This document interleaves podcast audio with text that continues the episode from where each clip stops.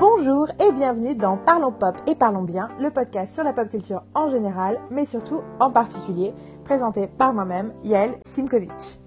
Aujourd'hui, nous sommes le vendredi 23 août 2019 et il se trouve que le septième album de Taylor Swift, qui s'appelle Lover, est sorti ce matin. Or, je suis une fan inconditionnelle de Taylor, j'ai donc décidé de lui consacrer, à elle et à son album, un podcast entier et un peu particulier, où on va parler vraiment, mais dans le détail, de ce nouvel album. Cependant, je compte faire un podcast qui soit aussi adressé aux non-initiés, à ceux qui n'ont pas encore découvert les plaisirs du Taylorverse. Je vais donc commencer par parler de Taylor en général pour que tout le monde puisse suivre donc, si vous n'avez jamais entendu Taylor, si vous pensez que vous n'aimez pas Taylor, si vous ne comprenez pas pourquoi les gens sont euh, obsédés par Taylor Swift, je vous invite à écouter ce podcast pour en savoir plus, pour que la prochaine fois que vous la croisiez dans votre vie pop culturelle, vous sachiez de quoi elle retourne, même si vous avez, euh, pour des raisons mystérieuses, euh, décidé de ne pas être un fan inconditionnel. Ce que j'ai du mal à comprendre, mais bon, après tout, pourquoi pas. Donc voilà, c'est parti pour un Parlons Pop et Parlons Bien entre moi et moi-même, spécial Taylor Swift Lover.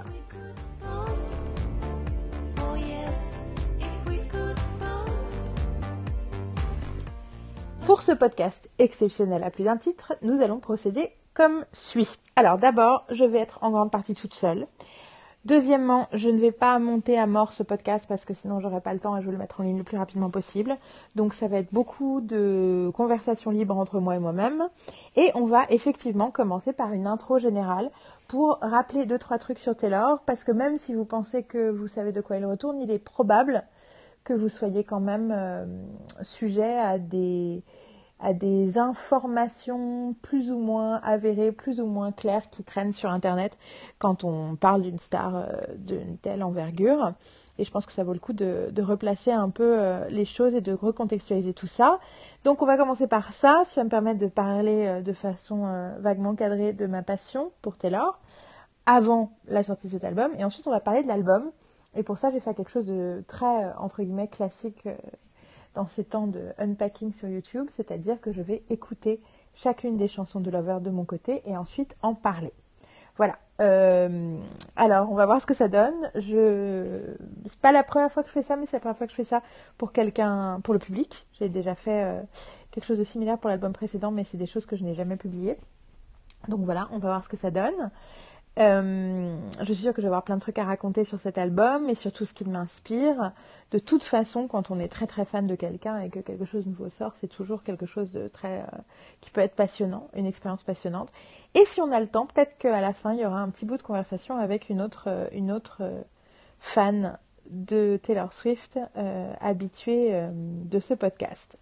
Alors, pour faire simple, tout va être chapitré vous pourrez aussi écouter l'album, que vous l'ayez ou pas. À mon avis, euh, il y a déjà l'intégralité des chansons, des 18 chansons qui sont en ligne euh, entre YouTube, Spotify, euh, Apple Music et tout ça. Donc je vous invite à profiter de l'expérience et à, si vous n'avez pas encore écouté, écouter chaque chanson avant que je vous en parle. Euh, et vous pourrez naviguer assez rapidement dans les chapitres. Il y aura aussi quelques liens dont je vais vous parler, de vidéos, de choses comme ça, que vous pourrez retrouver dans le post sur notre site sur icannotsitstill.com, ce qui s'écrit I-C-A-2-N-O-T-S-I-T-S-T-I-2-L. Voilà. Bon, alors, commençons donc. Chapitre 1, Taylor pour les nuls. Alors, petit a, oui, parce que moi j'aime bien faire des structures dans les structures dans les structures. Donc en gros, j'ai décidé pour cadrer, parce que je pourrais parler de Taylor pendant des heures. Euh, certains d'entre vous m'ont entendu parler de Taylor pendant des heures, certains d'entre vous m'ont vu tweeter sur Taylor pendant des heures. Donc, je me suis dit que ce serait bien de cadrer les choses pour savoir un peu où on allait.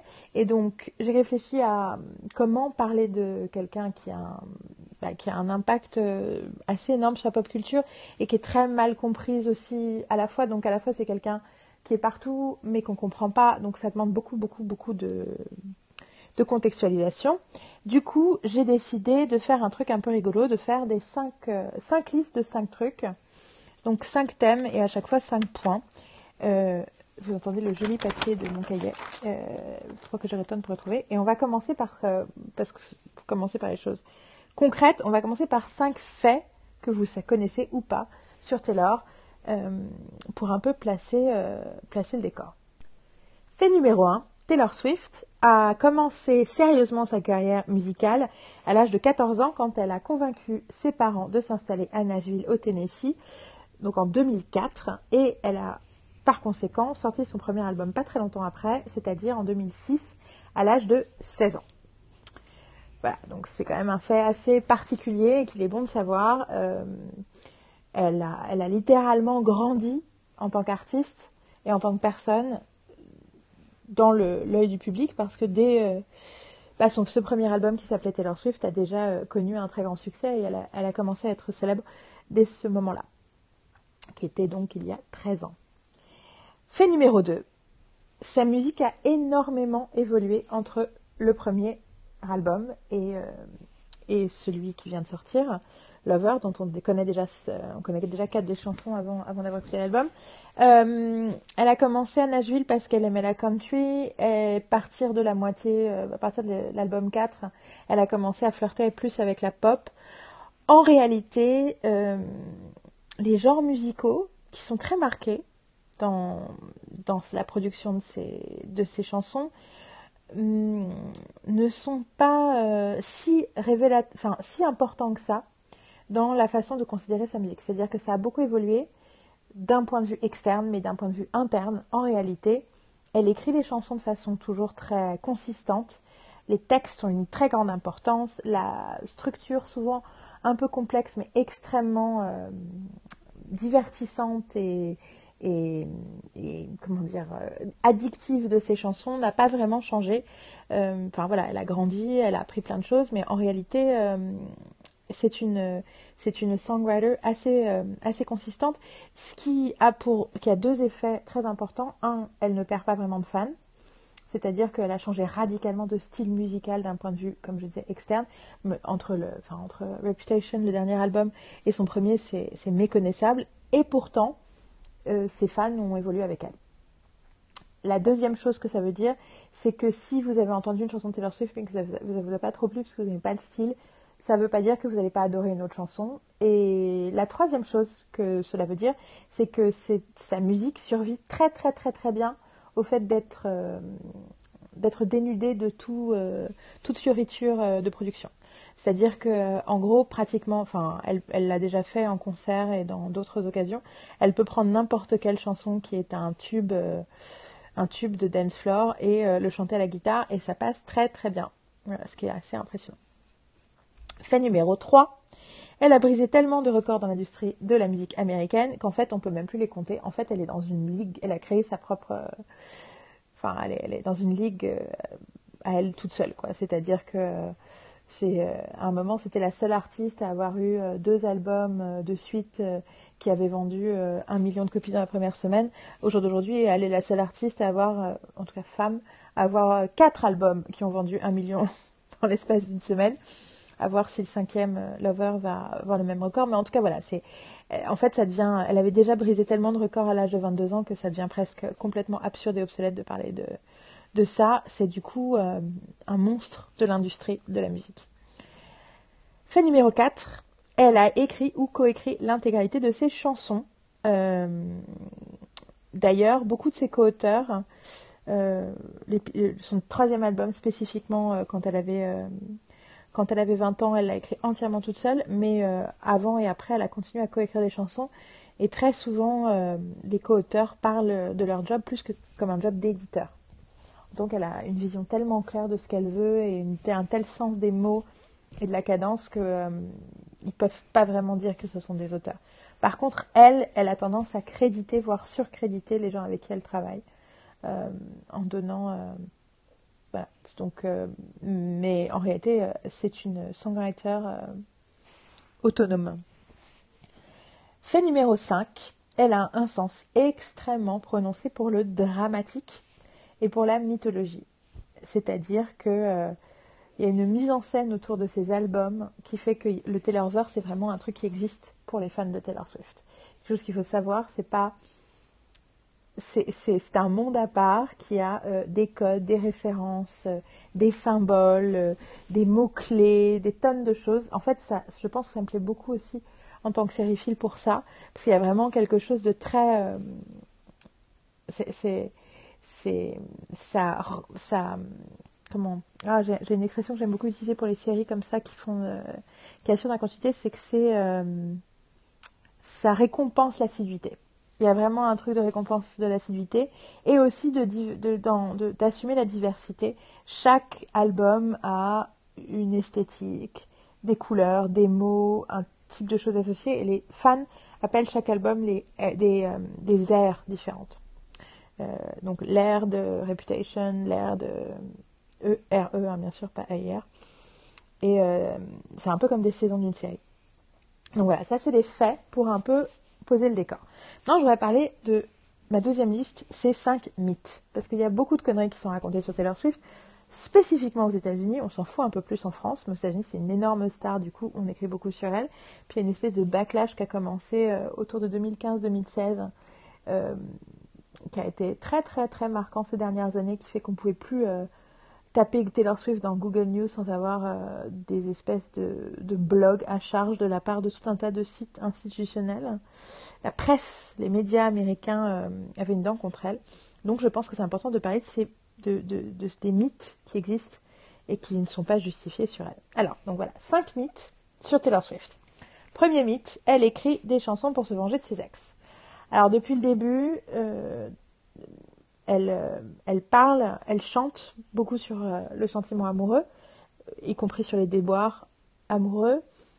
Et vu qu'elle est devenue célèbre très très jeune, et donc du coup, vu qu'on sait à plus ou moins avec qui elle est sortie, en tout cas certaines de ces relations, euh, il y a un peu un jeu de piste qui se fait chaque fois qu'elle sort une chanson, de savoir euh, de qui elle parle, et ça parle de qui, c'est une référence à qui, voilà. Et donc du coup, en gros, c'est devenu une telle habitude que personne n'écrit un article sur Taylor Swift sans préciser qu'elle est célèbre pour écrire des chansons où elle se venge de ses ex, ou euh, que les mecs devraient se méfier parce que s'ils sont trop longtemps avec elle, elle va écrire une chanson sur eux. Alors c'est hyper étrange comme truc, c'est ce qui est super étrange, c'est qu'en fait, de se rendre compte, quand on connaît un peu l'objet Taylor, de se rendre compte à quel point c'est récurrent, à quel point beaucoup de gens pensent que c'est ça ce qu'il y a à dire sur Taylor Swift, alors qu'en réalité, euh, elle-même, depuis plus de 5 ans, a dit dans nombreuses interviews que c'était quelque chose d'extrêmement sexiste, de réduire en fait, euh, en gros l'idée c'est que réduire son art à quelque chose de trivial, de, inspiré par la vengeance, quelque chose de pathétique, quelque chose de... Surtout quelque chose qui n'est plus de l'art. L'idée que c'est juste pour se venger, qu'elle écrit des chansons, ou qu'elle écrit des chansons pour se venger, enfin, de sens comme dans l'autre, alors que... Euh, et que surtout, elle ne sait écrire sur rien d'autre que sur un pauvre petit cœur brisé, alors que c'est un peu ce que l'intégralité de tous les artistes ont fait depuis la nuit des temps, donc c'est étrange qu'on trouve ça remarquable chez elle. Il se trouve, je pense, euh, et j'y reviendrai plus tard, que elle a une façon d'assumer des émotions qui sont généralement considérées comme un peu pathétiques et ridicules, qui, je pense, dérangent tout le monde en fait. C'est comment ose-t-elle euh, dire qu'elle a le cœur brisé et que ça la fait chier qu'un mec l'ait quittée C'est fou. Sans justement pour autant se mettre en victime en fait. C'est ça ce qui dérange, je pense. Enfin, en tout cas, c'est un, un, un mythe, notamment parce que chaque fois qu'elle sort une chanson, les gens disent que c'est un truc à charge contre telle ou telle ou telle personne, alors qu'elle ne cite jamais personne, elle ne cite jamais de nom. C'est un truc qu'elle a toujours dit qu'elle euh, qu'elle ne ferait jamais. Elle ne dit jamais de qui elle parle et elle a long, enfin, plein de fois, depuis très longtemps, précisé que bien entendu les chansons étaient inspirées par ses expériences à elle, mais en même temps, par amour du dramatique, par amour, par amour de, de la narration, elle embellit, elle change, elle transforme. Et donc en fait, c'est pas exactement quoi que ce soit qui s'est déjà produit. Euh, n'empêche que euh, ça devient difficile du coup d'écouter ces chansons sans se poser la question qui c'est, même si j'ai pas envie de tomber dans le même piège que tout le monde. Bon, voilà. Euh, moi, j'ai envie de dire merci à tous les tous les mecs qui, qui lui ont fait vivre des émotions tellement complexes qu'elle a réussi à mettre en mots et qu'elle a, elle a créé du coup des choses qui vont continuer à consoler et à réconforter les femmes pour la jusqu'à nuit des temps. Bon, voilà, ça c'est le premier mythe. Donc le deuxième mythe, en tout cas le, mythe c'est vraiment qu'elle écrit pour se venger. Elle écrit pas pour se venger, elle écrit sur ce qu'elle vit, ce qui paraît normal. Deuxième mythe, elle a une personnalité publique très problématique et a plein de ce qu'on appelle des feuds en anglais, donc euh, plein de, conflits euh, de conflits avec d'autres stars. Alors, donc spécifiquement, il existe le truc avec Kanye West. Bon, c'est une longue histoire que dans laquelle j'ai pas envie de rentrer. Mais disons qu'en réalité, si on creuse un peu, généralement, on se rend compte que elle a, généralement tout fait pour surtout désamorcer les situations conflictuelles, les ignorer, euh, faire quelque chose de positif ou en rire pour ne pas rentrer dans du drama euh, non nécessaire. Les médias, par contre, euh, aiment bien écrire des choses qui sous-entendent que, bah, que c'est la guerre, quoi. Ils ont d'ailleurs réussi quand même à, bien prendre la tête de Katy Perry et d'elle au point où ils ont fini par vraiment avoir un elles ont fini vraiment par avoir un désaccord, en tout cas un froid pendant des années quelque chose qu'elles ont décidé de résoudre euh, ces deux dernières années. Euh, je pense euh, parce que toutes les deux, ce que Katy Perry a dit quelque part, ont réalisé qu'en fait elles étaient en train de se faire manipuler par un système qui a tendance à convaincre les nanas qu'elles sont toutes en compétition les unes avec les autres. Et dans un des clips associés au nouvel album, elles ont Katy Perry apparaît dans le clip justement en, clin d'œil euh, au fait que, bah, en fait, elles sont passées à autre chose. Au contraire, qu'elles se sont à nouveau, euh, qu'elles se sont retrouvées et qu'elles ne se feront plus, elles ne tomberont plus dans le piège des, du drama que crée la presse. Enfin, la presse, les fans, le business, voilà, tout ça, quoi. Donc ça, c'est le deuxième mythe. En fait, elle n'a pas du tout une personnalité publique problématique. Elle est presque, elle est en fait au-dessus de tout reproche. C'est assez hallucinant d'ailleurs de ce fait de, quelqu'un qui a grandi dans l'œil public depuis qu'elle a 16 ans et contre qui on peut euh, en fait on peut lui reprocher rien de tout. Les, quelques trucs qu'on lui reproche généralement si on creuse après, on se rend compte que finalement les choses se sont pas passées de façon aussi euh, problématique qu'on le dit et qu'au contraire euh, elle a toujours elle ajoute toujours avec avec beaucoup de circonspection. Alors, troisième mythe, ces fans sont des gamines hystériques. Alors bien sûr, il y a plein de jeunes nanas qui adorent la musique de Taylor Swift parce qu'elle chantait sur des trucs de jeunes nanas quand elle était elle-même une jeune nana et puis il y en a plein qui continuent. Euh, en fait, il y a plein de gens très différents qui sont fans de Taylor Swift. Je pense que beaucoup de femmes peuvent se reconnaître dans ce qu'elle chante et dans ce qu'elle a toujours chanté. Euh, je pense qu'en réalité, tout le monde peut se reconnaître, c'est qu'elle a, un sens de, la compréhension du cœur humain qui est assez fascinant. Et elle le fait, euh, et elle en parle avec à la fois beaucoup de complexité et beaucoup de simplicité. Et, euh, donc euh, le cliché des fans hystériques, des gamines hystériques, bah de toute façon c'est ça existe depuis les Beatles, hein, le fait qu'on se moque de quelqu'un si ses fans sont des jeunes filles qui hurlent. Parce qu'en fait, on, bah, en fait, c'est de la misogynie internalisée. Hein. C'est parce que euh, dès que c'est des filles, qui, des jeunes filles qui s'intéressent à un truc, on se dit que c'est débile. Il y a quelque chose de très. Euh, enfin voilà, moi je l'ai vécu pendant les années où je faisais des conventions Twilight, hein, où j'ai eu le plaisir de, co-animer des conventions euh, qui étaient des moments assez sublimes et je voyais très bien comment les fans étaient traités par la presse et par les gens autour. Et j'ai rencontré des milliards de gens.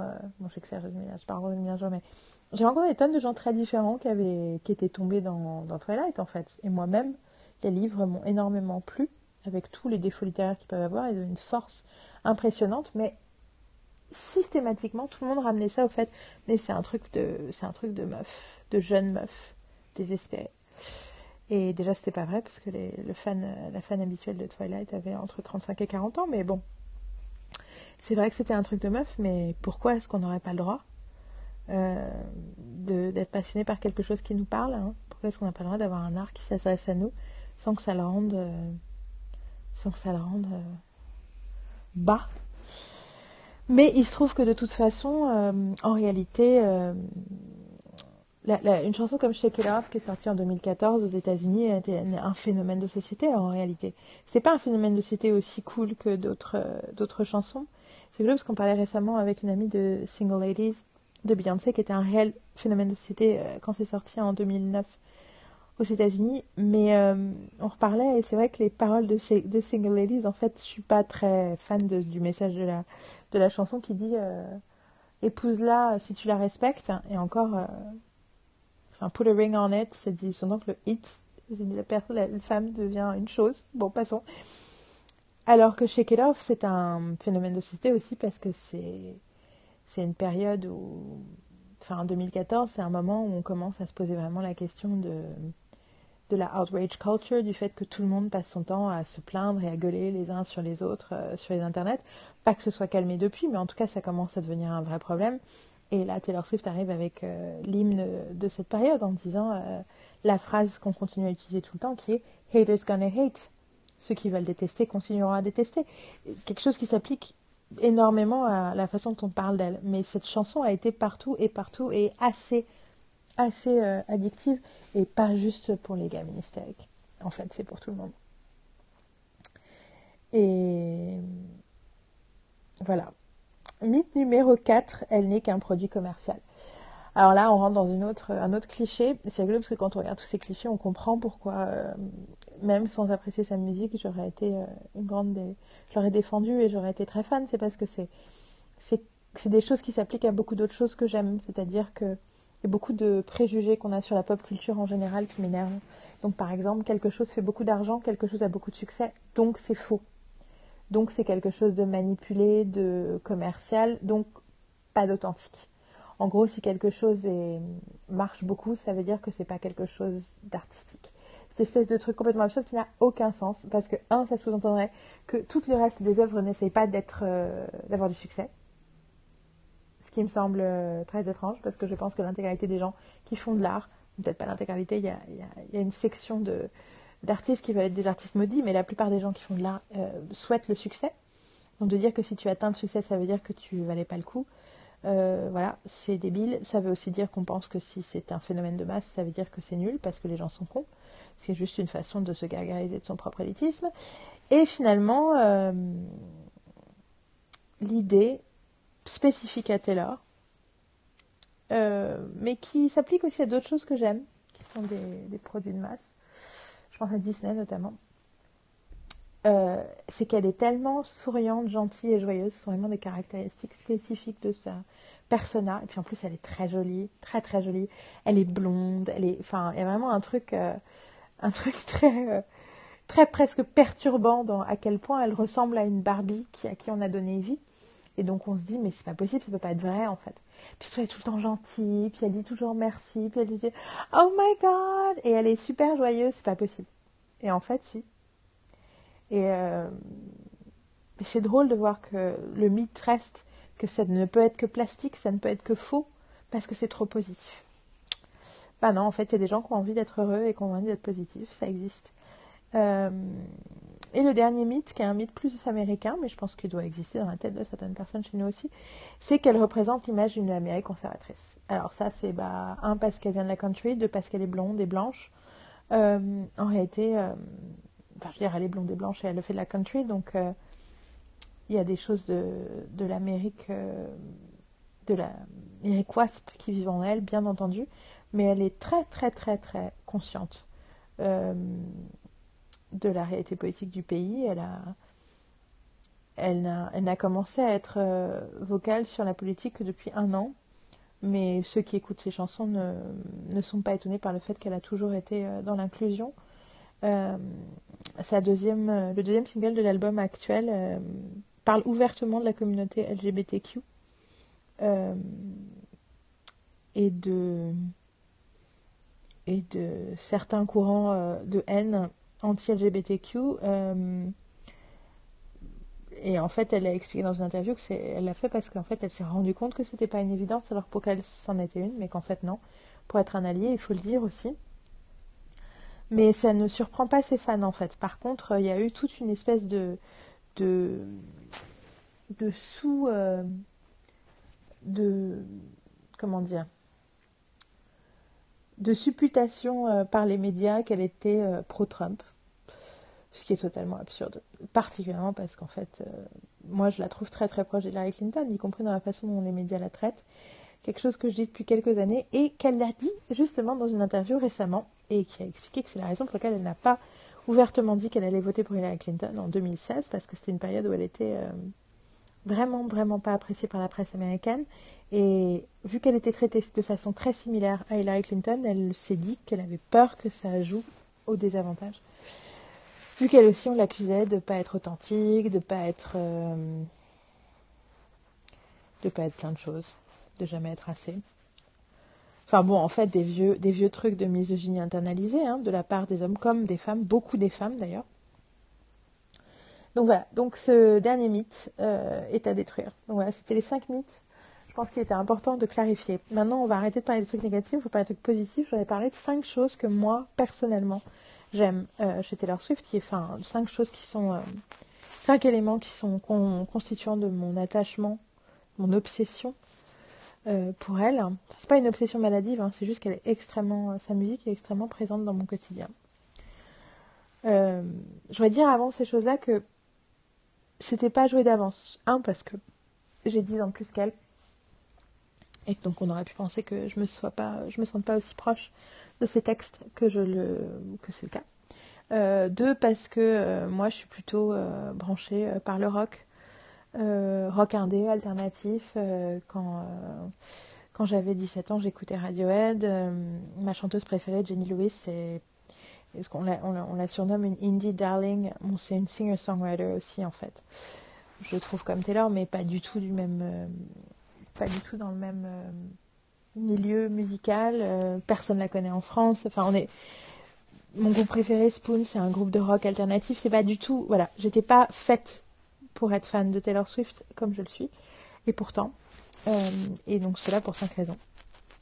Raison numéro un, euh, en anglais, je dirais euh, incredible storyteller. Donc, euh, une conteuse, on peut dire ça en français, incroyable. Ses chansons sont des histoires. Elle écrit des histoires. Elle a un sens de la mise en scène, de la. elle, crée, elle crée des choses et des émotions et des idées fantastiques de façon extrêmement simple dans ses chansons. Euh, voilà, c'est alors Carole Milleri, euh, meilleure veilleuse, rédactrice en chef des écrans terribles, qui aussi euh, a cette année beaucoup fait avec nous les podcasts de la semaine berlinoise et qui est une Swiftie aussi et que qui était déjà Swiftie avant de me rencontrer et que, j'ai largement encouragé à, à plonger encore plus, parle beaucoup de la polysémie de ses textes aussi. Et c'est vrai que c'est aussi pour ça que c'est une incroyable conteuse, c'est parce qu'elle écrit des histoires qui, sont de parfaites métaphores pour plein de choses. En fait, elle, tout peut être interprété de multiples façons, et notamment elle écrit effectivement énormément de chansons d'amour. Pour moi, c'est des chansons d'amour qui peuvent aussi bien s'adresser à l'amour qu'elle a pour ses fans ou l'amour qu'elle partage avec ses fans que euh, un amour plus traditionnel, plus romantique.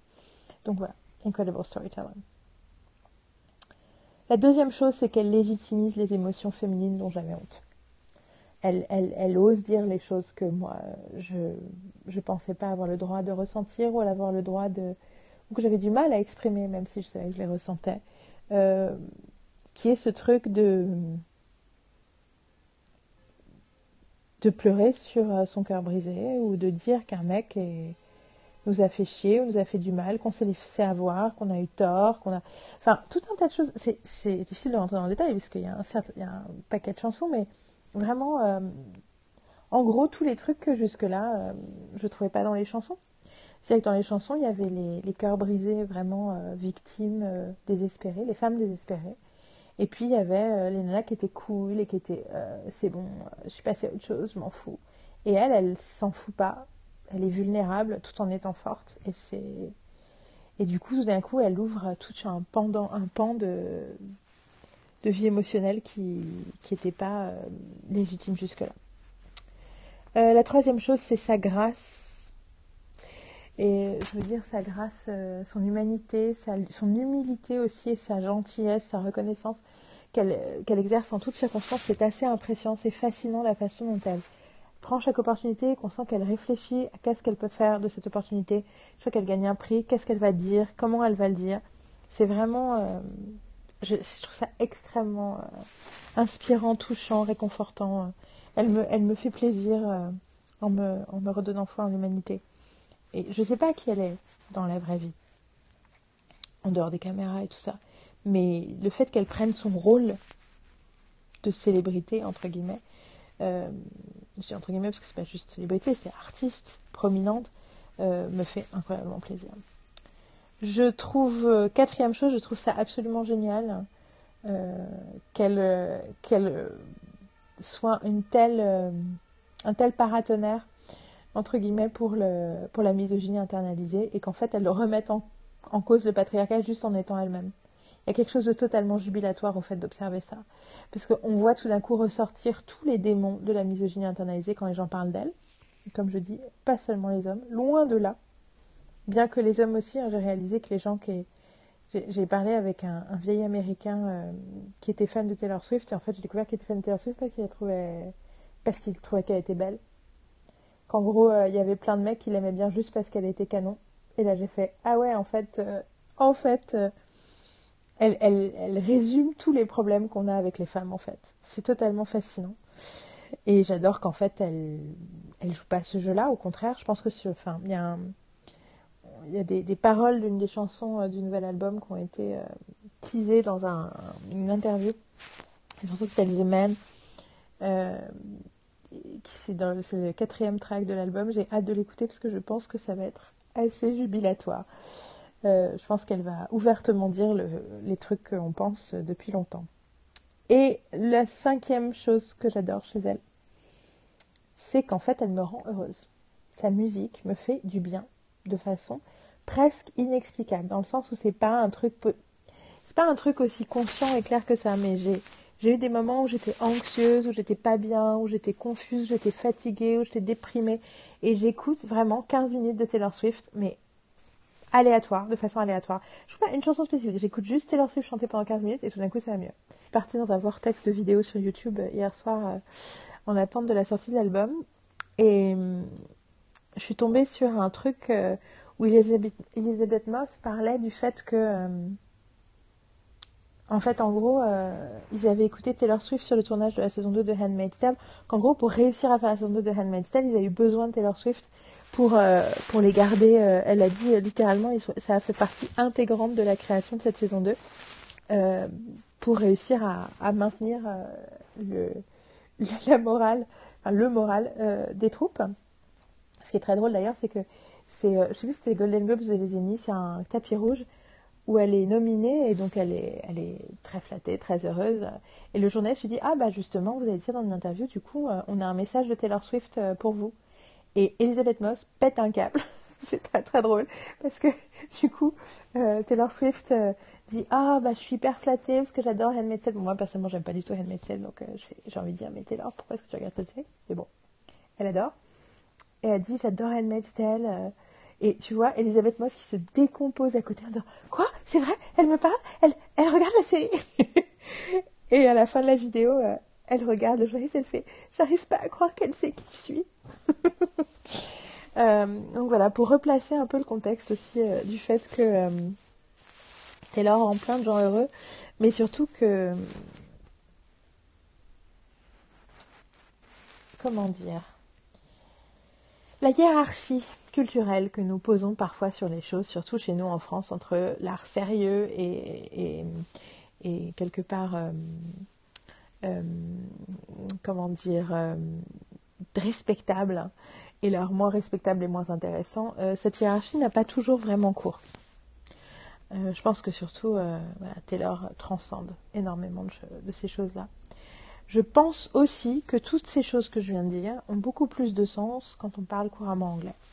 Je pense que c'est une vraie barrière. Euh, moi, si je ne comprenais pas les paroles, euh, je ne suis pas sûre que j'aimerais autant Taylor, notamment j'aurais beaucoup plus de mal à écouter ses premiers albums, parce que la production country pop aurait été clairement une barrière.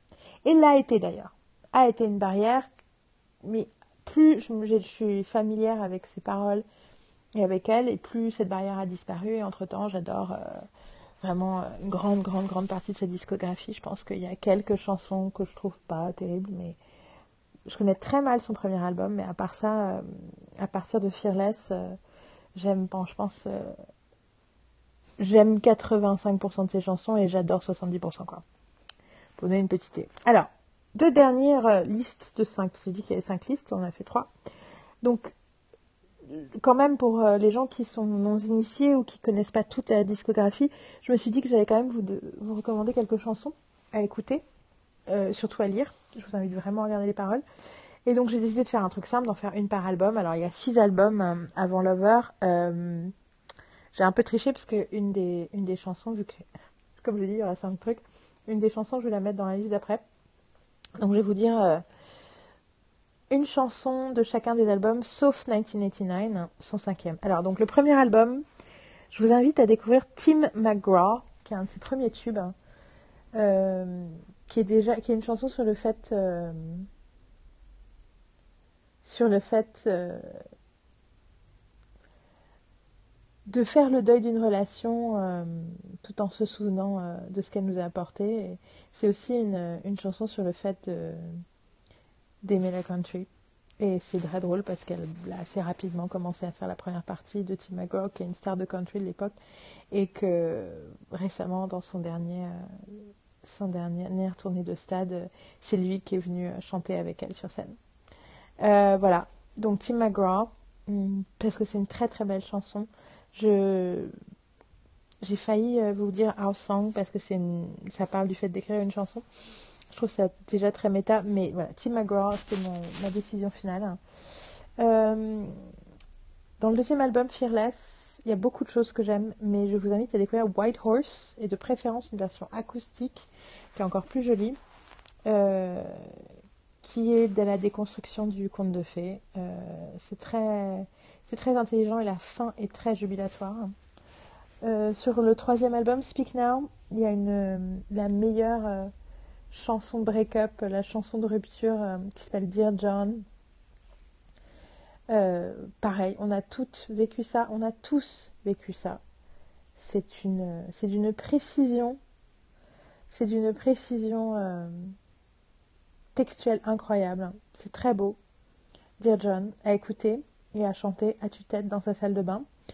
Euh, sur le quatrième album, Red, il y a sa chanson la plus célèbre, enfin pour les fans en tout cas c'est la meilleure, c'est pas la chanson la plus, gros tube, mais pour les fans c'est un peu euh, un must, c'est All Too Well, euh, aussi sur un cœur brisé, sur une relation très courte, où, où l'autre fait comme si c'était rien passé ou c'était pas important alors que elle, elle s'en rappelle All Too Well. Très très beau avec ma phrase préférée qui est euh, où elle dit à un moment qu'il est euh, casually cruel in the name of being honest. En gros, qu'il est trivialement cruel. Euh, en... Enfin, pas trivialement, casually, il n'y a pas de mot parfait pour casually, mais qu'il est. qu'il est. facilement cruel. Enfin, qui fait croire qu'il est honnête alors qu'en fait il est juste cruel, quoi. Et les hommes, euh, bon, j'imagine que les femmes aussi pour les mecs, mais euh, les mecs de ma vie qui m'ont fait le plus de mal en disant des choses, non mais c'est bon, j'ai juste ce que je pense, et on te, qui te plante un couteau dans le cœur. C'est tellement, tellement bien vu. Casually cruel in the name of being honest. Des merveilleuses phrases. Toute cette, euh, tout ce pas, cette partie de la chanson qui est le bridge est assez incroyable. All Too Well, voilà. Donc sur 1989, euh, je vous dirai après. Et sur Reputation, il y a, enfin, j'aime pratiquement toutes les chansons de cet album, euh, qui est probablement mon album préféré. Je vous invite à découvrir I Did Something Bad, qui euh, sur la réappropriation de la culpabilité. Du fait de dire bah en fait euh, vous dites que j'ai fait un truc pas bien mais en fait moi euh, j'ai pas l'impression que c'était pas bien. Allez tous vous faire foutre. En gros c'est un grand grand moment de libération féministe et féminine. Donc euh, voilà I did something bad. En fait une fois de plus je pense que ça s'applique aussi à tout le monde voilà donc ça c'est les cinq chansons. Et je voudrais terminer avec cinq liens internet que vous trouverez du coup dans le post mais je vais vous dire un peu le contenu. Cinq choses à regarder, à consulter pour finir de vous donner un portrait de qui était Laure et euh, vous rappeler qui elle est pour ceux qui sont déjà euh, initiés. Alors d'abord, euh, la première chose, c'est, je vous invite à aller regarder l'extrait des American Music Awards, enfin des Country Music Awards de 2013, où ils ont décerné à, à, Taylor Swift le prix du Pinacle, c'est Pinacle, c'est ça, Pinnacle, Pinnacle je sais pas le dire, euh, qui est une espèce de prix euh, général pour être euh, au zénith de l'industrie. Donc elle avait 23 ans à l'époque. Et la quantité de gens importants qui donnent des. Qui disent des choses. Ce qui est fascinant, c'est qu'en fait, c'est un an avant Shake It Off. Et on voit qu'elle est déjà, mais une, elle a déjà, déjà une autorité incroyable dans l'industrie de la musique, notamment dans l'industrie de la country, mais pas seulement. Euh, voilà, je trouve que ça, ça recontextualise un peu le phénomène Taylor Swift, de voir euh, comment il présente sa carrière euh, alors qu'elle avait 23 ans. Donc voilà, c'est la première chose.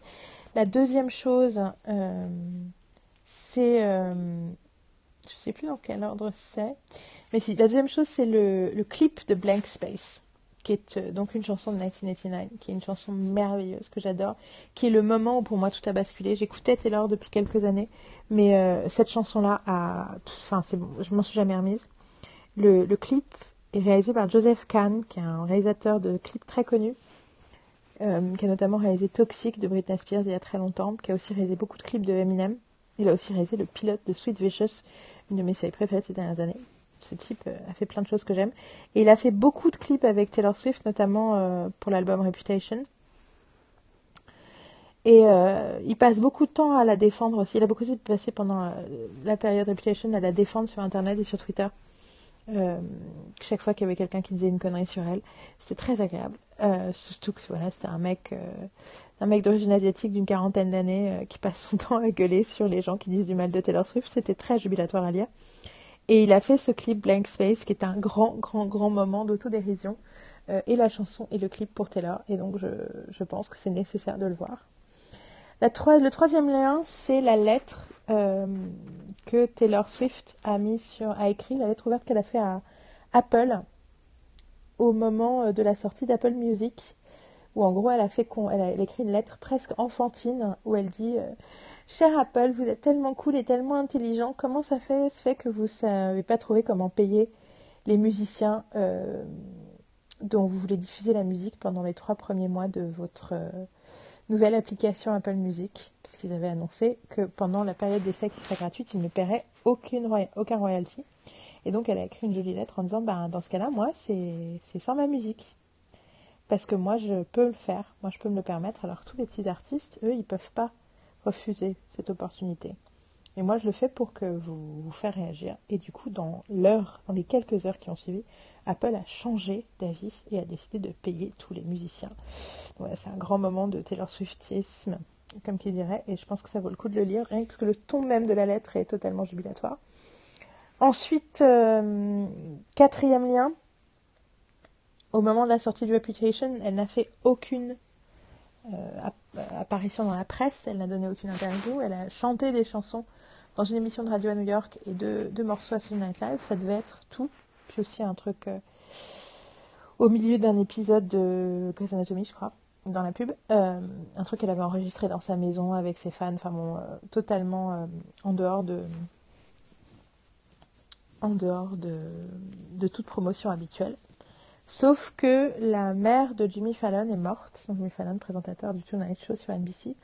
Et donc pendant une semaine, ils n'ont pas eu d'émission et il a repris l'antenne quelques jours après la sortie de l'album. Et en fait, ils ont appelé Taylor, vu qu'ils savaient qu'elle était à New York pour. Euh, elle venait de faire Saturday Night Live deux jours plus tôt. Et ils lui ont demandé si elle voulait bien venir chanter une chanson. Et, euh, et donc elle a décidé de. Enfin, elle a dit oui. Les producteurs ont, donné une interview pour expliquer qu'en fait. Euh, elle a tout de suite dit oui. Et elle a chanté une chanson, la dernière de l'album Reputation, qui est la seule qui ressemble à une balade un peu à l'ancienne euh, par rapport à ce qu'elle faisait avant, qui s'appelle Year's Day. Très très très très belle chanson. Et en fait, euh, ce qui rendait le moment encore plus touchant, c'est que Jimmy Fallon a parlé de sa mère au début de l'émission, qui reprenait l'antenne pour la première fois depuis sa mort, en parlant du fait que depuis qu'il était petit, sa mère souvent euh, lui serrait la main trois fois de suite pour lui dire qu'elle l'aimait. Pardon? Et il y a une phrase dans la chanson New Year's Day où elle dit On est dans le taxi et tu me serres la main trois fois de suite pour me dire que tu m'aimes. Et en gros, euh, il y avait quelqu'un qui était dans le public, euh, un des producteurs, ou qui a dit euh, qu'ils ont tous commencé à pleurer à ce moment-là. Et donc c'est très très beau ce moment très simple où elle est au piano et elle chante cette chanson. Donc voilà, je vous invite à la regarder. Et finalement, le dernier lien, c'est une interview d'elle qui vient de paraître dans Vogue, qui est dans le Vogue de septembre, américain de septembre, et qui, euh, pour moi, est enfin la première interview, le premier article qui fondamentalement euh, euh, pose la question de, la façon dont on parle de Taylor Swift et de, et de, la réalité de ce qu'elle fait, de qui elle est, et de son rapport à ses fans. Et c'est, c'est, c'est un très beau papier qui, qui, qui pour moi, euh, rectifie un peu, euh, rectifie un peu le, le, portrait que les médias américains font d'elle depuis quelques années. Donc voilà, je pense que c'est, puis surtout, c'était l'heure aujourd'hui. Voilà, je pense que en fait, je vais m'arrêter là pour ce premier podcast. Je pense que hum, je pense que ça vaut le coup de faire un second podcast pour l'album, euh, pour vous laisser un peu digérer tout ça. En plus, je me suis rendu compte que j'avais euh, mal utilisé le micro que j'ai pensé utiliser pour améliorer la sonorité de ce podcast. Mais en fait, il y avait un frottement dont je ne me suis pas rendu compte. Je suis désolée pour ces, ces, bruits intempestifs. J'ai essayé de les éliminer, j'ai pas réussi. Du coup, euh, à la place, je vous ai réenregistré cette conclusion. Euh, donc, à l'avenir, il n'y aura plus de frottement de bruit bizarre euh, avec euh, mon micro. je vous ai dit plein de choses, j'aurais pu vous en dire plein d'autres. Il y a un milliard de trucs à dire. J'ai à peine évoqué la relation très très particulière que Taylor a avec ses fans. Ça va peut-être ressortir dans la conversation plus tard, que ce soit sur l'album ou que ce soit sur ce qui va suivre. Mais ce qui est sûr, c'est que là, je suis prête à écouter Lover. Il est tard, j'ai passé ma journée à parler de Taylor Swift, j'ai passé ma journée à penser à Taylor Swift. Hier, il y avait une vidéo sur YouTube Live, plus un nouveau clip qui est sorti. Donc, je suis hypée à mort et là, je ne peux plus attendre. Donc, j'espère que je vous ai convaincu de euh, considérer la qualité du travail de Taylor Swift. Euh, j'espère surtout que malgré mon, amour sans borne, vous saurez ne pas, me, ne pas disqualifier mon opinion comme étant juste l'avis d'une fan. On a tendance à faire ça un peu trop. Alors euh, oui, il y a des fans qui disent des conneries parce qu'ils sont fans et qui sont aveuglés. Euh, après, être fan de quelque chose, avoir un lien si fort, pouvoir cristalliser un truc si puissant avec une œuvre artistique quelle qu'elle soit, c'est pas anodin ça veut toujours dire quelque chose. Ça en dit long sur, euh, sur l'universalité de cette œuvre si tant de gens peuvent euh, se connecter autant. Euh, et non, ça ne veut pas dire qu'elle est vide. Il y a cette idée que si la masse aime quelque chose, ça veut dire que le truc est, est quelque part inoffensif, que ça plaît à tout le monde, donc ça n'a pas d'identité. Je pense pas que ce soit vrai. Je pense qu'il y a des trucs qui peuvent un peu plaire à tout le monde. Mais pour que les gens adorent quelque chose de la façon dont les fans de Taylor Swift adorent son travail, il faut, euh, qu'il y ait d'authenticité, il faut qu'il y ait du réel en fait. Il faut qu'il y ait de l'âme, sinon ça marche pas. Mais bon, je sais que tout le monde n'est pas encore convaincu de ça, mais un jour, un jour, euh, j'espère pouvoir convaincre la Terre entière que la fandom, ce n'est pas quelque chose de facile ou ce n'est pas quelque chose d'évident. Euh, bon, allez, il est temps d'écouter Lover. Je vais conclure ce podcast. Je vais mettre ce podcast en ligne avec les liens et tout ça. Et ensuite, euh, et ensuite je vais me consacrer à Lover. À très vite. Et puis bonne pop d'ici là.